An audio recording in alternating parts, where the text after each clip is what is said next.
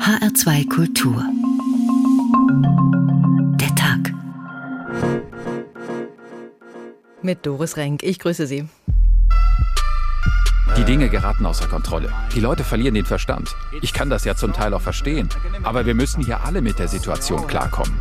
Die Niederländer sind sehr freiheitsbewusst. Das heißt, solche Ausgangsbeschränkungen lassen sie sich nicht gerne verordnen. Sie sollen uns endlich wieder unser Leben leben lassen. Ja, es gibt ein Virus, aber deshalb muss die Welt doch nicht in den Lockdown. Das kann man nicht dulden. Jeder normale Mensch kann dabei nur Abscheu empfinden. Das hat überhaupt nichts mit Demonstrieren zu tun. Das ist kriminelle Gewalt und muss auch so geahndet werden. Ich bin nicht einverstanden mit den Einschränkungen. Sicher sind die Älteren gefährdet, aber es geht doch auch um uns Junge. Wir haben wirklich Angst, dass hier alles in die falsche Richtung läuft. Die Maßnahmen mögen verständlich sein, aber sie sind trotzdem falsch. Wir sollten uns schämen für die Gewalt. Einige Menschen haben friedlich demonstriert. Es sind vor allen Dingen Jugendliche, es sind vor allen Dingen ähm, männliche Jugendliche. Manchen finden die Maßnahmen einfach übertrieben, anderen meinen, es handelt sich nur um eine Grippe. Es gibt eine kleine Minderheit in den Niederlanden, die Probleme hat mit Impfungen und es gibt Verschwörungstheoretiker aller Art. Es ist erstaunlich, dass den Behörden das Ganze so entgleitet. Wir sollten ruhig bleiben. Die Regierung tut das Richtige, die Corona-Situation unter Kontrolle zu bringen.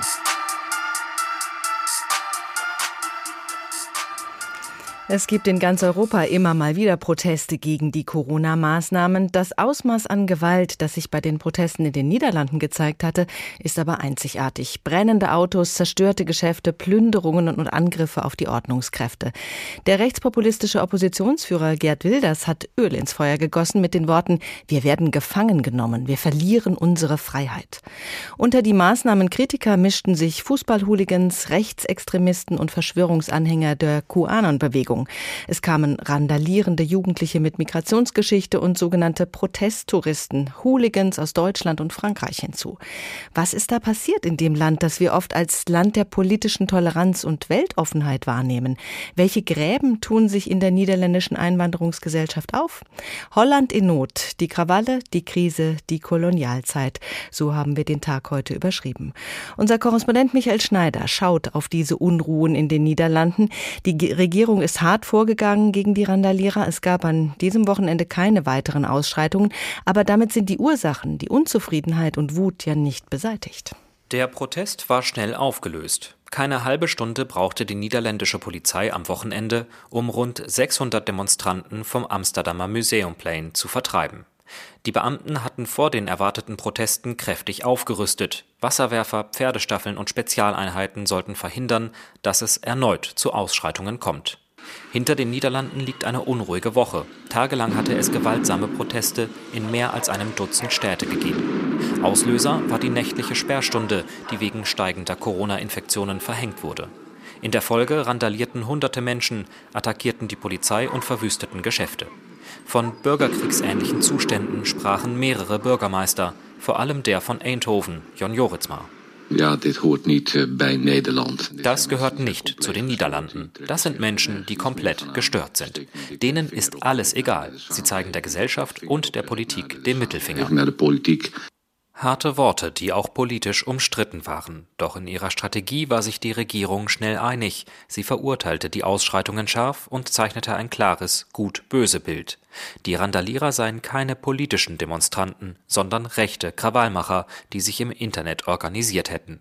In Schnellverfahren wurden die ersten Drahtzieher bereits zu Haftstrafen verurteilt. Bis zu zwei Monate gab es für jugendliche Steinewerfer.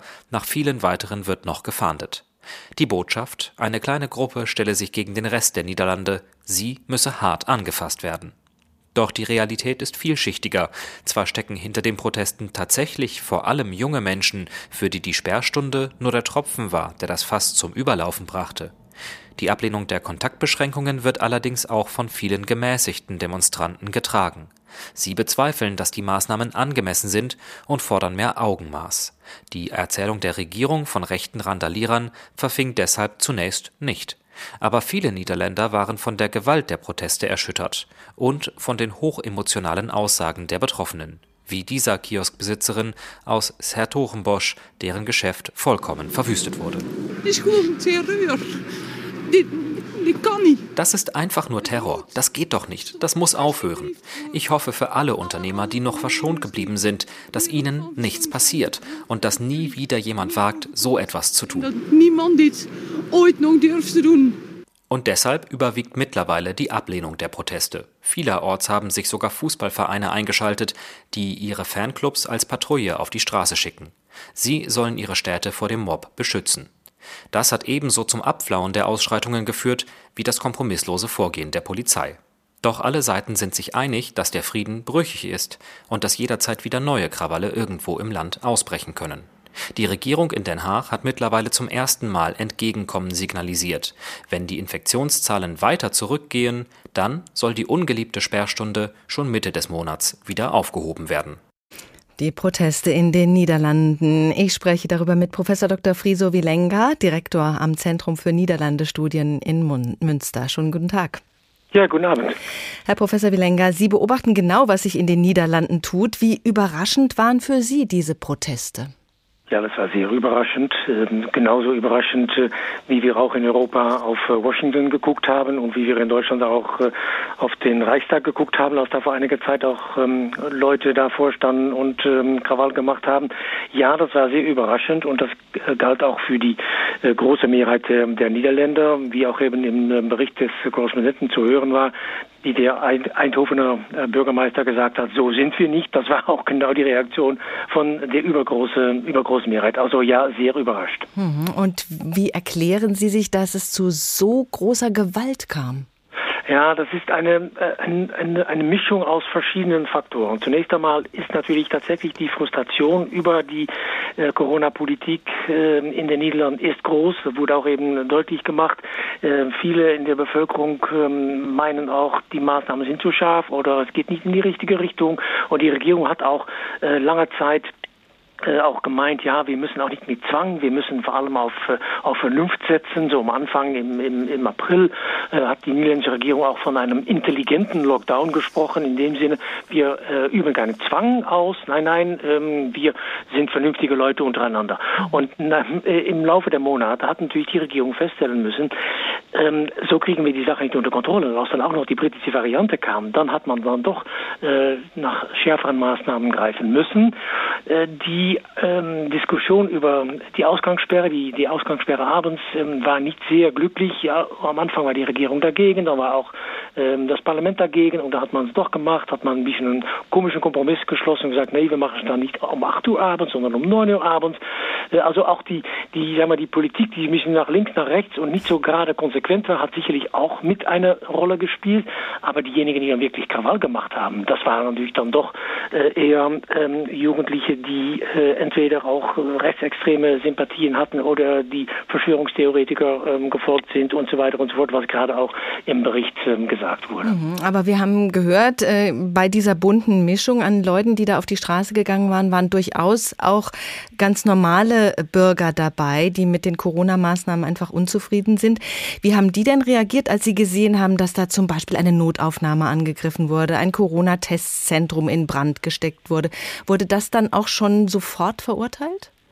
Ähm, ja, das heißt, ähm, man soll schon unterscheiden zwischen denjenigen, die äh, regelmäßig auf die Straße gehen, genauso wie hier in Deutschland, die gegen die Corona-Maßnahmen protestieren oder auch ein bisschen so in diese Verschwörungstheoretik-Ecke sind äh, und diejenigen, die auch wirklich Krawall machen.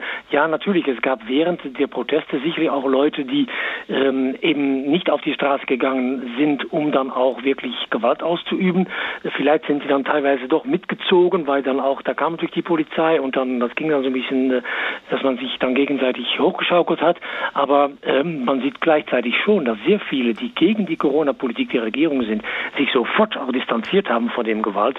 Äh, und das kann man auch damit ähm, dann nochmal belegen, dass ein ähm, nicht unbekannter niederländischer Verschwörungstheoretiker ähm, dann eine neue Verschwörungstheorie ähm, formuliert hat, nämlich dass er gesagt hat, ja, die Krawallen, äh, die sind von der ähm, von dem Verfassungsschutz, von dem Geheimdienst, vom Geheimdienst, ähm, sag mal, in die Welt gesetzt worden. Mhm. Die haben da die Verantwortung und wir sind gar nicht dafür verantwortlich. Das heißt, dass auch viele, die mitgemacht haben, die auch mitverantwortlich waren, dann doch auch erschrocken sind über die Richtung, die es dann genommen hat.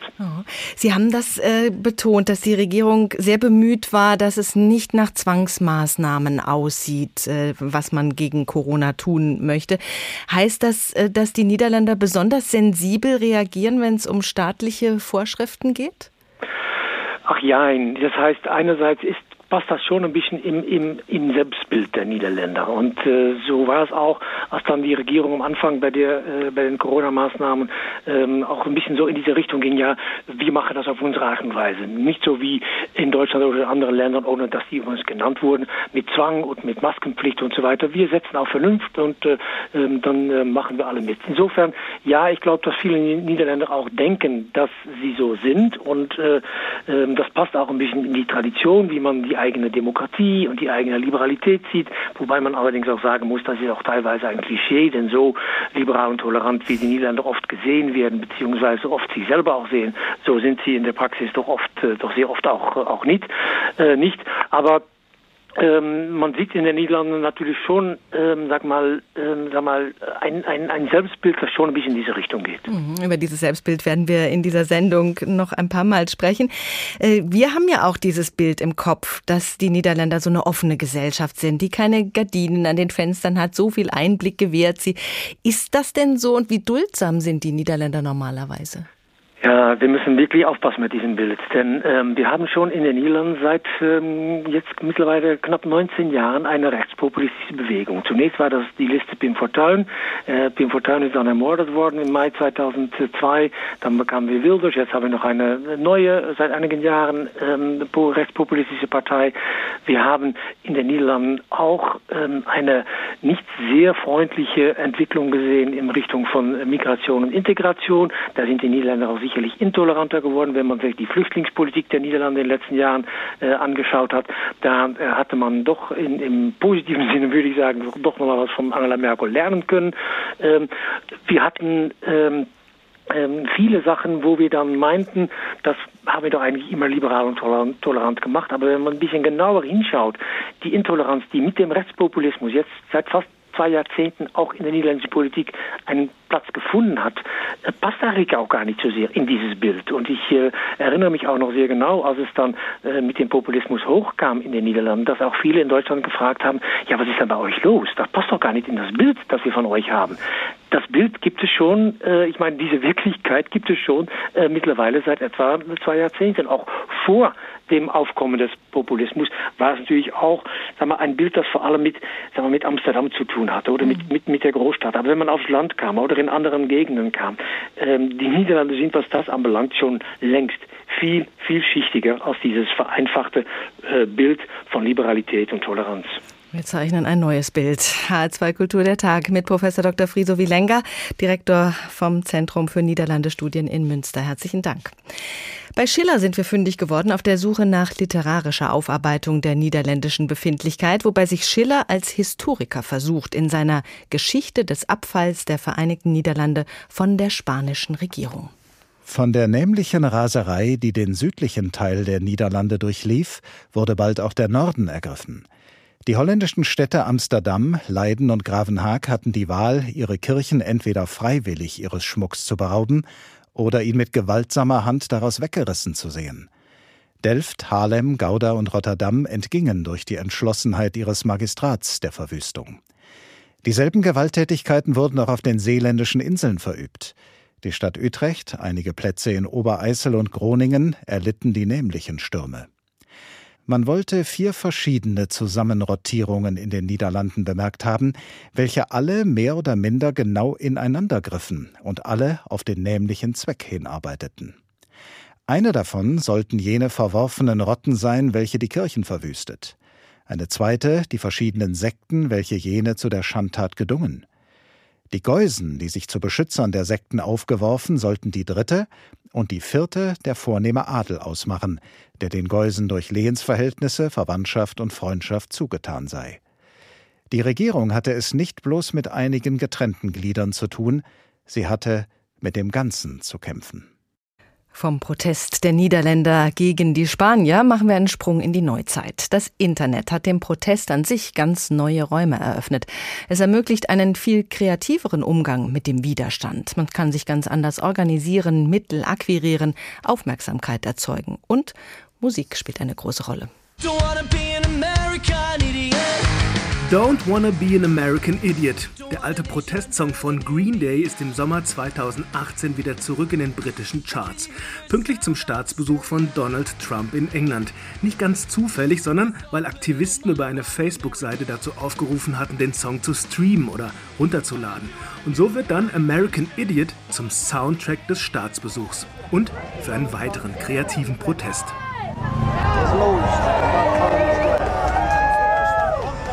Ein zorniges Riesenbaby in Windeln und mit Smartphone in der Hand steigt als großer Ballon in den Himmel über London.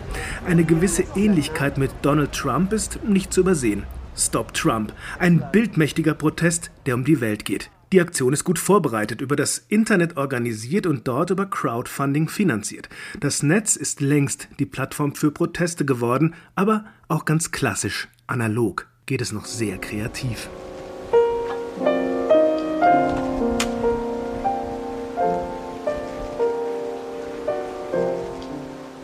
Der Pianist Igor Levit sitzt an einem kalten Wintertag am Klavier draußen im Wald im Dannenröder Forst mitten in Hessen.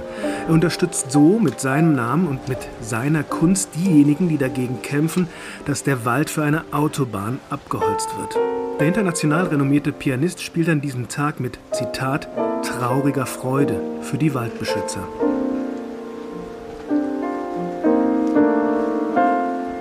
Musik, Songs, Lieder gehören schon immer zum Protest.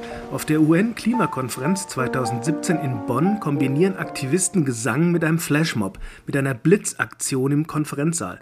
Da wollte George David Banks aus der US-Delegation gerade einen Vortrag über saubere Kohleenergie beginnen, als eine Gruppe im Publikum plötzlich aufsteht. The, the chart. Kohlegeld tötet. Wir durchschauen deine Gier, singen die Aktivisten und gehen langsam aus dem Raum. Sie haben die Schlagzeilen gemacht.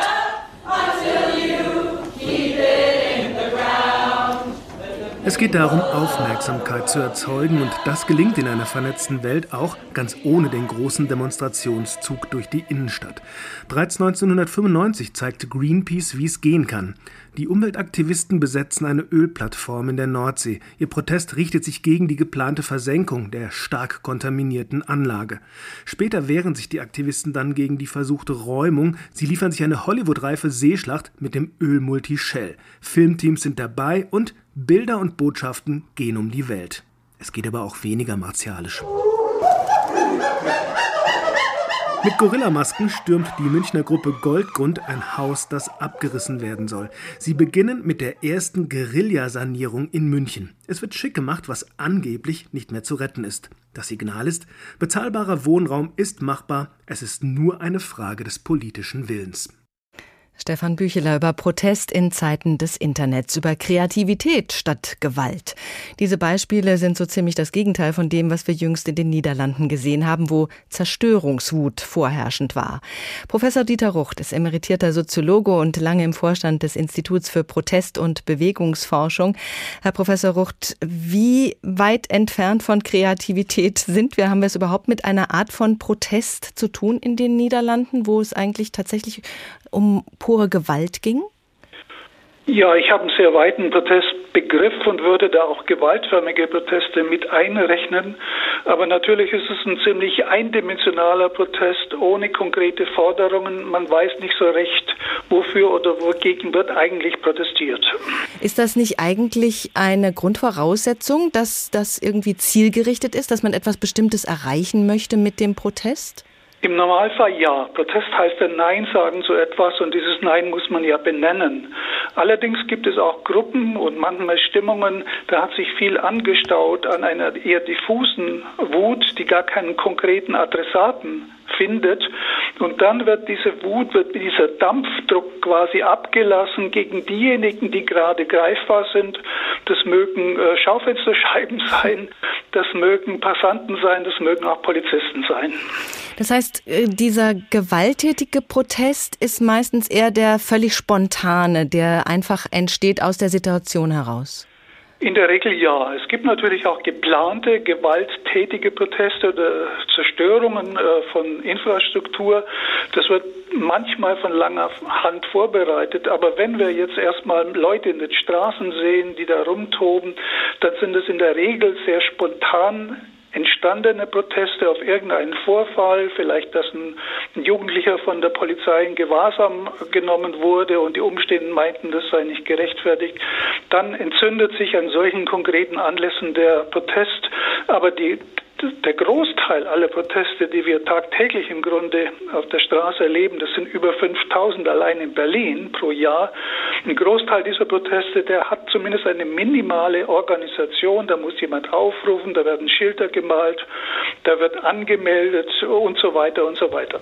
Eine minimale Organisation haben wir auch in den Niederlanden gesehen, so spontan es auch war, aber es hat ja gleichzeitig in mehreren Städten äh, stattgefunden. Das heißt, da hat man sich schon organisiert übers Internet. Ja, man kann sie absprechen, aber manchmal ist es auch so, dass einfach über die Medien dann irgendeine Aktion gezeigt wird und andere, die sich ähnlich fühlen oder da Gesinnungsgenossen vor Augen haben, die sagen, das können wir auch und wir können sogar noch härter zugreifen. Wir haben ja gerade gehört von diesem kreativen Protest, der dann oft auch noch eine künstlerische Komponente hat, ähm, was Kulturelles wird mit eingebunden. Igor Levit hat äh, im Dannenröder Forst gespielt. Das sind Protestformen, die von langer Hand geplant werden müssen, oder ja, ist das auch? Klavier, das steht ja nicht ständig zufällig im Wald rum. Das muss man also hintransportieren, das muss man vorher verabreden und so weiter. Das ist sicher geplant. Und unterscheidet sich äh, schon allein deswegen natürlich von diesen spontanen Gewaltausbrüchen. Aber ähm, ein Ziel kann man immerhin ausmachen bei den niederländischen Protesten. Das Ziel war ja auch äh, gegen die Ausgangssperren zu sein. Ja, das war der unmittelbare Anlass. Äh, aber oft ist es so, dass sich dann erst im Laufe von längeren Protesten dann eine konkretere oder weiterreichende Zielformulierung dann herausschält. Beispielsweise ist es oft so, dass man gegen was ganz Konkretes angeht. Zum Beispiel, wir wollen kein Atomkraftwerk in Wiel im Südbaden. Und dann heißt es dann, wir wollen kein Atomkraftwerk in Wiel und anderswo. Also es ist dann generell gegen das Atomkraftwerk Programm gerichtet. In der dritten Stufe kann es auch sein, dass man aus dem Nein-Sagen rauskommt und dann plötzlich konstruktive Ideen und Vorschläge entwickelt. Zum Beispiel, wir wollen Windenergie ausbauen und wir basteln dazu die entsprechenden Rotoren. Mhm, darauf zielt ich jetzt so ein bisschen ab. Also jetzt waren erst diese gewalttätigen Proteste. Alle haben sich eigentlich äh, empört gezeigt darüber. Ähm, das Ziel ist aber schon klar. Man will einen anderen Umgang mit den Corona-Protesten. Könnte sich aus diesen ersten äh, spontan entstandenen Protesten dann doch noch was Kreatives entwickeln, was auch konstruktiver wird? Bei diesem konkreten Fall, also auf, gegen Auflagen von Corona, also gegen Ausgangssperre, das glaube ich nicht. Also da werden sich kaum konstruktive Ideen entwickeln. Das geschieht eher bei anderen Gruppen, die ohnehin eher moderat vorgehen und sich dann auch den Kopf zerbrechen. Was sind die besten Lösungen? Das sind Abwägungsprozesse. Da muss man auch Wissenschaftler, Wissenschaftlerinnen ins Boot holen. Also das ist eine längerfristige Angelegenheit, die sehr viele Ressourcen, sehr viel Zeit, sehr viel Gehirnschmalz auch braucht. Ausgangssperren haben wir in Deutschland so gut wie nicht. Sehen Sie aber ein ähnliches gewaltbereites Potenzial auch bei uns? Wie unterscheiden sich da die Szenen? Also das Potenzial ist schon da. Das haben wir auch bei anderen Anlässen früher schon gesehen. Ich erinnere jetzt an, an die äh, Proteste gegen den G20-Gipfel in Hamburg. Es gab Proteste, die weit zurückreichen, also bis ins 18. Jahrhundert gegen die Bierpreiserhöhungen. Auch damals schon Proteste gegen Auflagen, nächtliche Aufgangssperren. Also es sind Dinge, die nicht jetzt erst entstanden sind. Also es gibt eine lange Kette von Protesten und zwar wiederum solche, die eher aus dem diffusen Unmut gegen die Obrigkeit, gegen die Ordnungskräfte, gegen die Erwachsenen gerichtet sind. Aber viele Proteste haben auch sehr konkrete Ziele. Wir sollten auch nicht vergessen, vieles, was wir heute als Errungenschaften feiern, dass der Acht-Stunden-Tag eingeführt wurde, dass es eine Krankenversicherung gibt, dass es ein allgemeines Wahlrecht gibt, dass es ein Frauenwahlrecht gibt, dass es Demonstrationsfreiheit gibt. Das ist alles nicht vom Himmel gefallen, sondern es wurde durch Proteste im Wortsinne erkämpft. Können Sie dann diesen Protesten in den Niederlanden auch was Positives entnehmen? Eigentlich wenig. Es ist äh, erstmal der Ausbruch von Jugendlichen, die sich nicht gängeln lassen wollen, die sich ausleben wollen, die Freiheiten suchen. Das ist erstmal verständlich, wenn man sich in die Situation von Jugendlichen äh, versetzt, äh, die natürlich auch sich erproben wollen, die Terrain erobern wollen.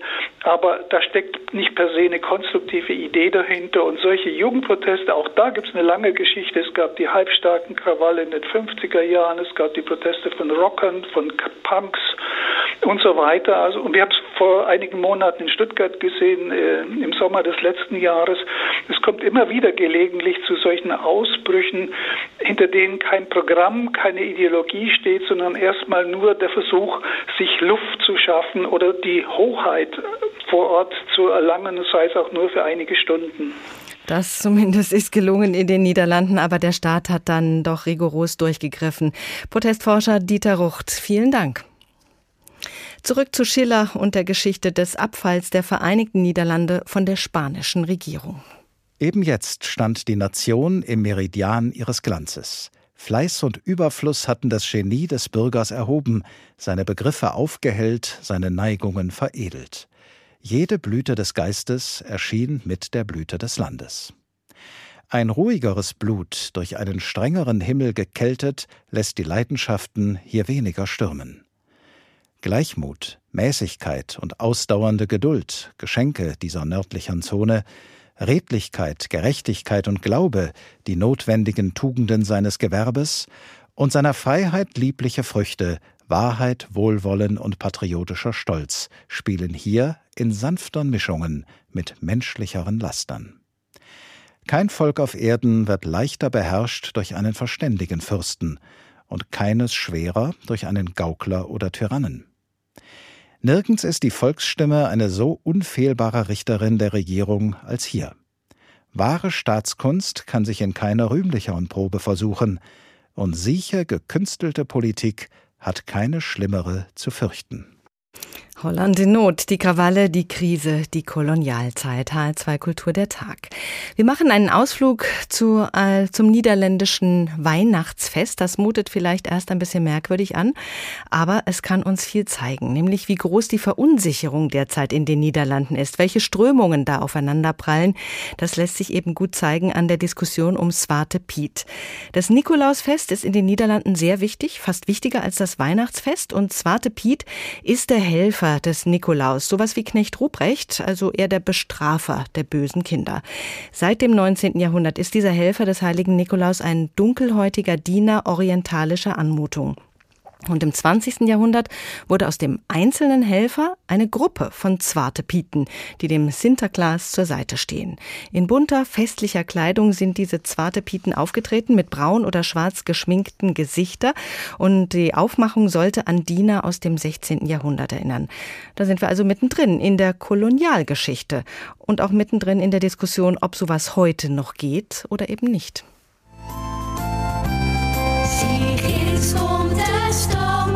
Immer in der Vorweihnachtszeit macht sich Sinterklaas mit dem Schiff aus Spanien auf den Weg in die Niederlande und mit an Bord sind seine fleißigen Helfer, die ihn dabei unterstützen, Süßigkeiten und Geschenke an die Kinder zu verteilen, die Swarte Piets, die schwarzen Peter.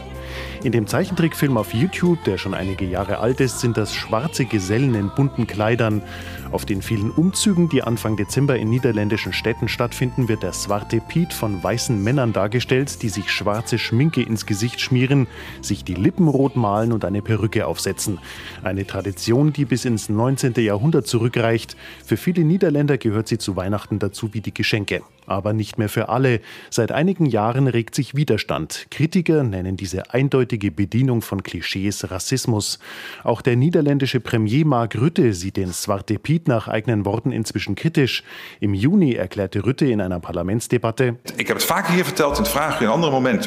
Wenn ich Menschen mit schwarzer Hautfarbe treffe, da kann ich auch verstehen, dass die sagen, ich fühle mich unglaublich diskriminiert dadurch, dass Piet schwarz ist. Und das ist das Letzte, was man will beim Sinterklaasfest. Auf der anderen Seite von Staatswegen verbieten, dass Piet schwarz ist, da gibt es ganz viele, die die Tradition lieben, die sich ohnehin schon verändert. Und über die Jahre erwarte ich, dass Piet nicht mehr schwarz sein wird. Jetzt hat Facebook die Konsequenz gezogen. Fotos von Weißen mit schwarzer Schminke im Gesicht oder Behauptungen, dass Juden die Welt kontrollierten, sollen von der Plattform verbannt werden, ebenso von Instagram. Wenn Nutzer entsprechende Inhalte anzeigen, werden sie gelöscht. Die Debatte in den sozialen Netzwerken ist in vollem Gange. Ein Schlag gegen die Meinungsfreiheit, schreiben Traditionalisten. Oder der Swarte Piet hat doch nichts mit Rassismus zu tun. Wahnsinn, meint die rechtspopulistische belgische Partei Flams Belang. Der Vorsitzende der Sint- en Pietengilde, Mark Grilling, spricht im Sender NOS von Zensur und von einem Anschlag auf die Meinungsfreiheit. En, en dus bepaalt voor mensen uh, een aanslag op de. Het is eigenlijk censuur, is het eigenlijk. Hè? En het is ook een aanslag op Freiheit von Meningsuiting. Immer mehr Menschen haben das Gefühl, dass sie immer weniger dürfen, meint Grilling, und das macht sie sauer. Andere begrüßen den Schritt als überfällig. Das wurde auch Zeit, schreibt ein Facebook-Nutzer. Abbildungen vom Swarte Piet haben nichts mit Meinungsfreiheit zu tun. Antirassismusorganisationen äußerten ebenfalls Zustimmung. Jerry Afriye von der Gruppe Kickout Swarte Piet hat sich mit Facebook-Vertretern getroffen. Ich habe meine Hoffnung ausgedrückt, dass Sie den Swarte Piet rausholen und das haben Sie getan. Und das finde ich sehr schön.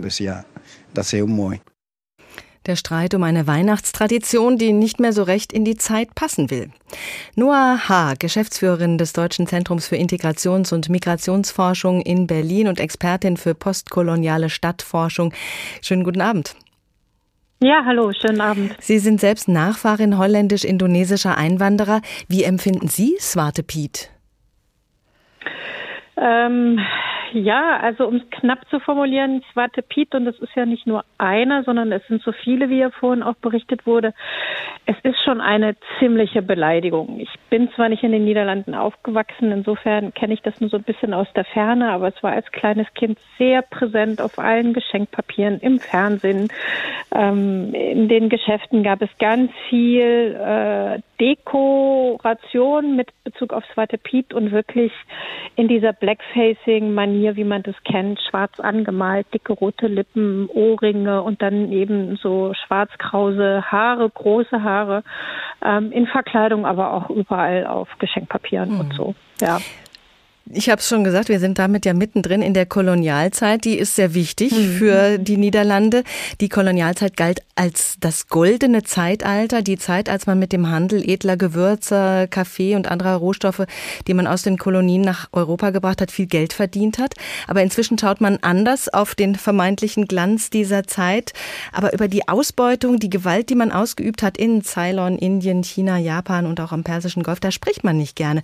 Was hat sich da aber doch schon so ein bisschen verändert in der letzten Zeit? Ja, es, es fängt langsam an. Also es sind gerade auch die Ethno ethnologischen Museen, das ist ja eh eine Debatte, die sich gerade durch Europa zieht, inwiefern äh, Objekte, die in den ethnologischen Museen stehen, die ja aus der Kolonialzeit entstammen, inwiefern diese zurückgegeben werden sollen oder wer darf überhaupt bestimmen, wo die eigentlich stehen dürfen. Da will jetzt auch die Niederlande restituieren. Ähm, es ist eine sehr zögerliche Debatte. Also man muss sich auch vor Augen führen, der, die, der Zeitraum des niederländischen Kolonialismus war weitaus länger, wie ja auch schon gesagt wurde, im 16. Jahrhundert. Es ist sehr lang mit der, also mit der königlichen Monarchie verbunden. Es ist mit dem Handel verbunden, mit einem weltumspannenden Handel, also über Jahrhunderte, auch mit dem Versklavungshandel und hat sich tief in die niederländische Gesellschaft eingebracht geschrieben. Und langsam geht es los, weil die postkolonialen Migranten und Migrantinnen in den niederländischen Städten leben. Das sind auch viele schwarze Niederländer, die sagen, wenn wir hier in einer gleichberechtigten demokratischen Gesellschaft leben wollen, dann gibt es ein paar Punkte hier, die nicht so schön sind, die beleidigend sind, die rassistisch sind. Wie zeigt sich diese koloniale Vergangenheit in den niederländischen Städten? Ah, die zeigt sich einerseits eigentlich ganz konkret, also wenn ich zum Beispiel an die Stadt Middelburg denke, das ist eine sehr prächtige, reiche Stadt, ähm, auch wenn man dort ins Rathaus geht. Ähm, das sind alles Orte, die geschaffen worden sind, um den Sklavenhandel zu betreiben. Also die ganzen Städte, die Hafenstädte haben davon profitiert, dass die Schiffe dort ein- und ausgegangen sind. Also der Reichtum als solcher, der in der Stadt zu sehen ist, resultiert aus den Profiten.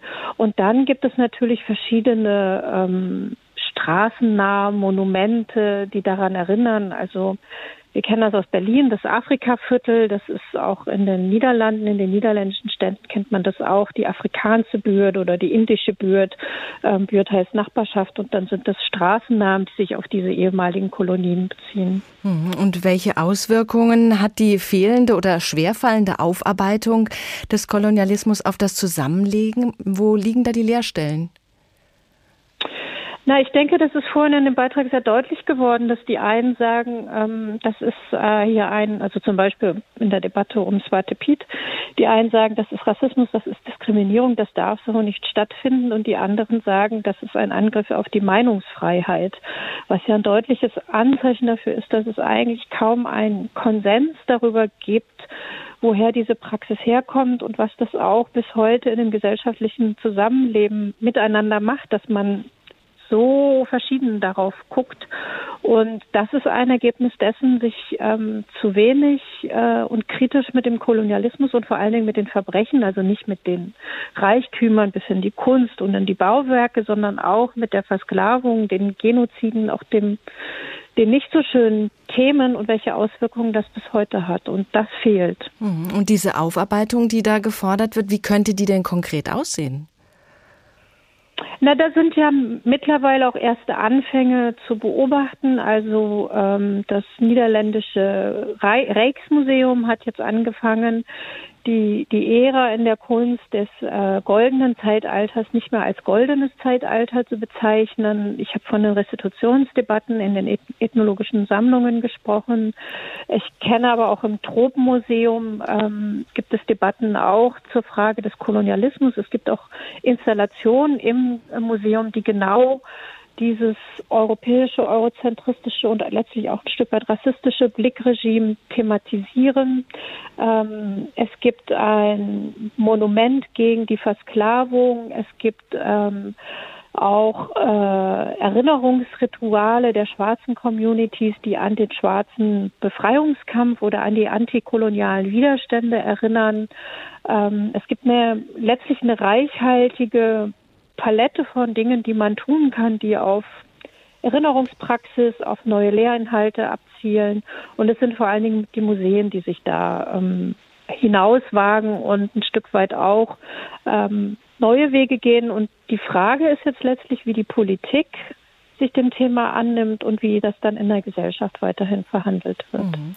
Dieser Kolonialismus hatte ja auch durchaus positive Seiten. Sie haben es beschrieben, der Reichtum, der da noch zu sehen ist in der einen oder anderen Stadt. Wo offenbart sich denn, dass die Niederlande sehr profitiert haben von den Einflüssen der fremden Kulturen? Es sind ja auch viele Einwanderer aus diesen Kolonien dann gekommen und leben bis heute in den Niederlanden. Naja, ähm, sehr konkret kann man das am Essen ausmachen. Ähm, die Niederlande sind ja ein kalvinistisch-protestantisches Land. Das sind ja die Länder, die was sozusagen die eigene Esskultur angeht, äh, nicht besonders üppig ausgestattet sind. Man kennt das auch ein bisschen von Großbritannien, dass es halt eher Brot und Kartoffeln und etwas fade ist, aber aufgrund auch der langen Kolonialzeit und aber auch der, der jüngeren Immigration ist es zum Beispiel ein, ja auch ein neuer kulinarischer Reichtum, der sich dann dort ähm, abbildet und auch eben ein Erbe des äh, Alltags jetzt in den Niederlanden ist. Mhm. Welche Situation haben wir denn so von der Gefühlslage her? Die Niederlande sind auch aufgrund ihrer Kolonialgeschichte ein Einwanderungsland. In Amsterdam sind die Niederländer bereits die Minderheit mit 49 Prozent. Die nächstgrößere Gruppe sind dann die Marokkaner mit 9 Prozent. Wie sehen die Niederländer sich denn selbst? Äh, wie sehen die Niederländer sich selbst? Sie sehen sich vor allen Dingen als ein liberales Land, auch als ein Einwanderungsland, aber sie sehen auch, wie so zum einen die Geschichte des Kolonialismus und zum anderen die Geschichte der jüngeren Migration ein Stück weit auch das Land zerreißt. Es ist ähm, an den verschiedenen Debatten, wenn man sie, also wenn ich sie mit dem deutschen Kontext vergleiche, sind sie teilweise auch schärfer, auch in den antimuslimischen Ressentiments, aber auch in der ganzen Abwehr gegenüber dem Swatepit, obwohl es da jetzt Veränderungen gibt, aber es war bis vor wenigen Jahren eine ganz große Abwehr, sich überhaupt damit zu befassen. Noaha, Geschäftsführerin des Deutschen Zentrums für Integrations- und Migrationsforschung in Berlin. Vielen Dank. Wir begeben uns nochmal in die Geschichte mit Friedrich Schiller, der über die besondere Lage der Niederlande geschrieben hat, von ihrem Freiheitsdrang. Das gemeine Volk stieg hier früher als in den übrigen Lehnreichen aus einer traurigen Leibeigenschaft empor und gewann bald ein eigenes bürgerliches Dasein. Die günstige Lage des Landes an der Nordsee und großen schiffbaren Flüssen weckte hier frühzeitig den Handel, der die Menschen in Städte zusammenzog, den Kunstfleiß ermunterte, Fremdlinge anlockte und Wohlstand und Überfluss unter ihnen verbreitete. Die Sicherheit des Lebens und Eigentums, die aus mildern Gesetzen und einer gleichen Handhabung der Justiz entsprang, hatte die Betriebsamkeit und den Fleiß in diesen Ländern ermuntert. Das Genie dieser Nation, durch den Geist des Handels und den Verkehr mit so vielen Völkern entwickelt, glänzte in nützlichen Erfindungen. Im Schoße des Überflusses und der Freiheit reiften alle edleren Künste. Nichts ist natürlicher als der Übergang bürgerlicher Freiheit in Gewissensfreiheit.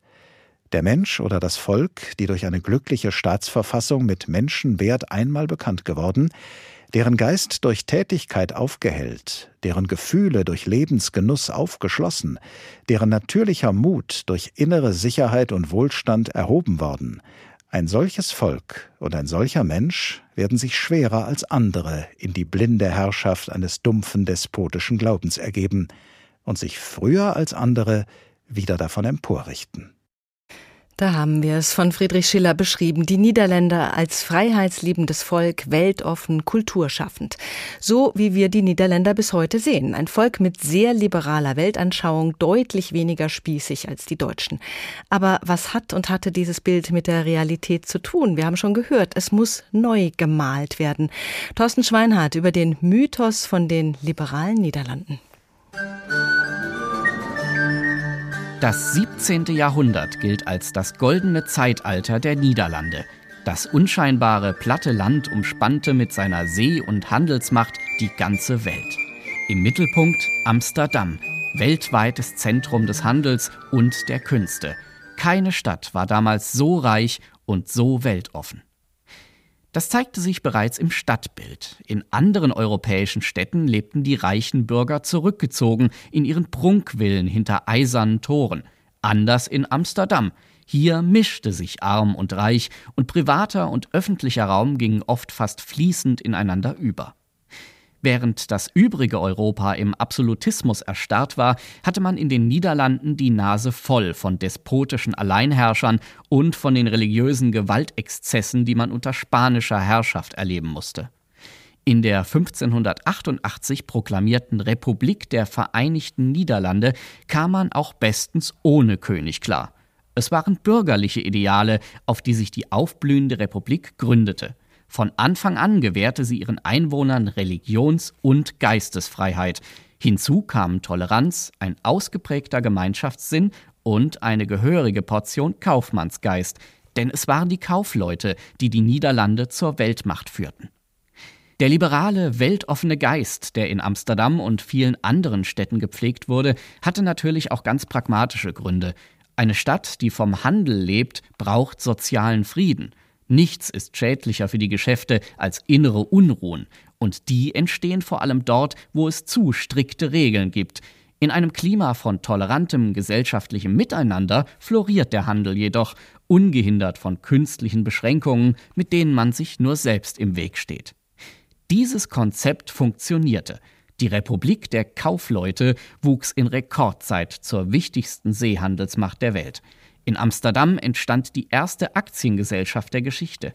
Die liberalen Niederlande waren äußerst attraktiv für Künstler, Wissenschaftler und Philosophen aus anderen europäischen Nationen, in denen es mit der Gedankenfreiheit nicht so weit her war. Auch für religiös Verfolgte boten die Niederlande oft einen sicheren Hafen. Das weltoffene Image erwies sich als einträglich und werbewirksam bis heute. Noch immer herrscht das Bild vom Nachbarland vor, in dem alles irgendwie viel lockerer ist als in Deutschland. Die Menschen wirkten viel entspannter und aufgeschlossener, in jedes Haus könne man reinschauen, mangels Gardinen, und vieles, was bei uns verboten ist, sei in Holland ganz selbstverständlich erlaubt. Angefangen natürlich beim Cannabisverkauf in den Coffeeshops. Soweit der Mythos, der der Realität nicht unbedingt standhält. In den ach so liberalen Niederlanden erfreuen sich die sehr konservativen bis rechtsradikalen Kräfte großer Beliebtheit. Dr. André Krause ist Historiker am Zentrum für Niederlande-Studien in Münster. Herr Dr. Krause, waren die Niederlande irgendwann mal so liberal, wie wir sie gerne sehen? Die Kolonialgeschichte lässt da ja zweifeln. Zumindest galt das dann offenbar nur fürs eigene Land. Ja, wie Friede Wielenga vorhin schon sagte, also das war mit Sicherheit ein Klischeebild, wo man tatsächlich auch aus deutscher Sicht meist auf die äh, großen Städte im Westen geschaut hat. Also so liberal war das Land im Ganzen sicherlich nicht. Da muss man zum Beispiel auch nur an den sehr konservativ geprägten Bibelgürtel im Land denken, äh, von Seeland bis Oberaltel im Osten verläuft. Da hat dann auch eine orthodox-protestantische Partei immer ziemlich gut äh, abgeschnitten, äh, die eigentlich die Demokratie, so wie wir sie kennen, ablehnt, der für einen ja, theokratischen Staat eintritt. Also das war schon sehr viel Klischee. Oh, da gab es tatsächlich einen Bibelgürtel in den Niederlanden, das war mir neu. Ja. Wie hat sich das denn entwickelt, dass der Rechtspopulismus so starken Zulauf bekommen hat in den letzten Jahren? Wenn wir jetzt auf das Jahr 2002 zurückblicken, äh, ne, da gab es ja den sogenannten populistischen Dammbruch. Da ist dann ja Pim Fortuyn mit seiner Partei erstmals ins nationale Parlament eingezogen. Da äh, ja, sind natürlich sehr viele Bücher erschienen, wo man versucht hat zu analysieren, wie ist dieser Erfolg zu erklären das Kernthema für ihn war der Bereich Integration und Islam. Also das waren vor allem die Themen, mit denen er Leute für sich äh, gewinnen konnte. Und das waren Themen, die waren vorher tabu. Also die wurden nie im Wahlkampf wirklich äh, zentral äh, thematisiert. Ähm, und er hat dieses Tabu im Grunde genommen gebrochen und war damit auch ziemlich erfolgreich. Und ja, Gerd will das jetzt äh, als Nachfolger seit 2006 hat das Thema im Grunde genommen wieder aufgenommen und das ist nicht mehr von der politischen Agenda verschwunden. Also sind diese beiden Bereiche Integration und Islam, die, das sind die Themen, wo es einfach viel Aufarbeitungsbedarf gibt, so wie bei der Kolonialgeschichte auch. Es sind zumindest Themen, die äh, einen Teil der Bevölkerung sehr stark bewegen. Weil wenn man sich jetzt aktuelle Zahlen anschaut, ist es so, dass gerade mal acht Prozent angeben, dass sie sagen, äh, also der Themenbereich Immigration, Integration ist aus unserer Perspektive ein großes Problem im Land. Ne? Also es ist eine, es ist eine Minderheit, aber die, diese Minderheit kann natürlich dafür sorgen, dass die rechtspopulistischen Parteien mit ordentlichen Ergebnissen ins Parlament kommen. Mhm. Also offenbar ist die Wahrnehmung dann in der Bevölkerung eine andere, obwohl es nur acht Prozent sagen, aber es sind ja dann mehr, die rechtspopulistisch wählen. Ja, also man kann generell sagen, diese Sorgen werden sicherlich, äh, sind sicherlich breiter getragen. Also es gibt ungefähr äh, ein Drittel in den Niederlanden, äh, das zum Beispiel sagt, also die Niederlande wären schöner, wenn hier weniger Migranten leben würden. Oder fast die Hälfte sagt, wir fürchten, dass die Niederlande zu viel von ihrer Identität verlieren durch die offenen Grenzen und äh, durch die Immigration. Also das ist schon ein Problem, das sicherlich recht breit getragen wird grundsätzlich, wenn wir uns die populistischen Parteien anschauen, da gibt es eigentlich seit fast 20 Jahren recht äh, konstant großen Anhang von circa einer Million bis anderthalb Millionen Wählern, die LPF oder PVV wählen. Hm, wir haben das ja im Laufe der Sendung gehört. Wir haben die äh, große Einwanderung im Zuge dieser Kolonialgeschichte und dann natürlich in der neueren Zeit auch nochmal Einwanderung. Wird da unterschieden? Sind die Menschen, die aus den ehemaligen Kolonien kamen, inzwischen bestens integriert? Die sind sicherlich besser integriert als äh, viele Niederländer marokkanischer Abstammung, die noch nicht so lange im Land sind. Ähm, also ich beschäftige mich ja vor allen Dingen damit, äh, wie geht man äh, in der PVV von Wilders beispielsweise mit diesen Bevölkerungsgruppen um. Da richtet man sich eigentlich eher nicht an diejenigen, die aus äh, Suriname oder von den Antillen 1 in die Niederlande gekommen sind. Da ist dann das Feindbild, um es mal so zu formulieren, wirklich dann der, ja, der Muslim, der aus Marokko gekommen ist beispielsweise. Hm, also da ist doch schon eine Unterscheidung und das ja, die, auf jeden Fall. Die Altmigration sozusagen, die ist nicht mehr Thema für die Rechtspopulisten das spielt keine große Rolle. Also es kann schon mal sein, dass eine rechtspopulistische Partei sagt, wir sollten uns eigentlich jetzt komplett von unseren überseeischen Gebieten äh, trennen, weil die eigentlich nur ein Kostenfaktor für uns sind. Aber das kommt sehr selten vor. Im März sind Wahlen in den Niederlanden. Was zeichnet sich da ab? Was sind die großen Themen? Also das große Thema ist Corona, wenig überraschend. Ähm, wenn man jetzt sich da aktuelle Umfragen anschaut, also das Thema überschattet alles. Äh, auch wenn man sich Talkshows anschaut, TV-Nachrichtenmagazine. Corona, Corona, Corona. Der Einzige, der davon derzeit profitiert, ist Ministerpräsident Mark Rutte. Also seine konservativ-liberale Partei, die VVD, liegt meilenweit an der Spitze in den Umfragen. Also seine Partei ist äh, größer als die Parteien auf Platz zwei und drei zusammen. Also er profitiert eben aktuell sehr davon, dass das thematisch wirklich so ja, mono, monothematisch ausgerichtet ist. Da sind wir also wieder bei dieser Krise. Holland in Not haben wir getitelt mit einem Fragezeichen. Würden Sie sagen, das Land ist in Not? Ich denke, das ist sicherlich äh, ein bisschen überzogen. Man muss ja auch sagen, wenn wir jetzt an die Ausschreitungen denken, die jetzt auch in der Sendung thematisiert worden sind, das ist natürlich eine, eine sehr überschaubare Gruppe zahlenmäßig. Und die Mehrheit der Bevölkerung beispielsweise unterstützt ja zum Beispiel auch die Politik der Regierung. Also die ähm, gegenwärtige Koalition könnte jetzt zum Beispiel wieder mit einer Mehrheit rechnen. Ne, wenn jetzt äh, Wahlen wären, das spricht ja eher dafür, dass dann doch die Mehrheit im Land jetzt nicht der Meinung ist, äh, die Regierung, die uns jetzt gerade führt, hat die Niederlande äh, ja in eine Notsituation geführt. Also dann sehen sicherlich die, die Meinungsumfragen auch völlig anders aus. Mhm. Wir haben ja schon mehrfach dieses Bild thematisiert, dass wir von den Niederlanden haben, die große Liberalität. Da haben wir auch manchmal ein bisschen neidisch hingeschaut, äh, nicht nur wegen der Coffeeshops. Sie gucken ja sehr auch vergleichend ins Nachbarland. Und ist das so, dass die Entwicklungen, die man in den Niederlanden beobachten kann, dann oft auch zu uns kommen? Sind die Niederlande sowas wie Vorreiter?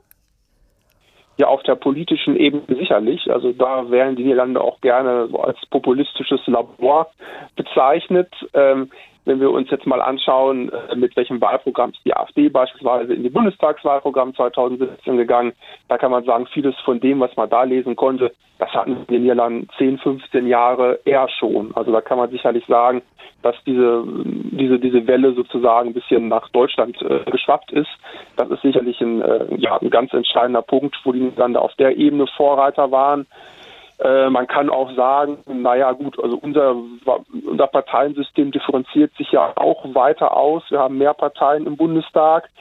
Da kann man sagen, naja gut, die Niederlande waren immer schon äh, ziemlich fragmentiert im Parlament. Aktuell haben wir 13 äh, Parteien im Nationalparlament. Das sind wir in Berlin noch nicht, aber da kann man auch sagen, vielleicht folgt Deutschland dann da auch tatsächlich mal in der Zukunft, dass wir auch mal, also nicht sieben, acht Parteien im Bundestag haben. Zeitgeschichte und Rechtspopulismus sind die Schwerpunkte von Dr. André Krause, Historiker am Zentrum für Niederlandestudien in Münster. Vielen Dank.